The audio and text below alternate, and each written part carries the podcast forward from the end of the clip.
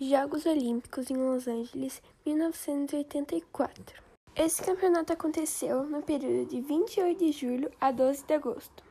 140 países participaram. O total de atletas foi 6.829 e o Brasil foi com 151 participantes, 129 homens e 22 mulheres.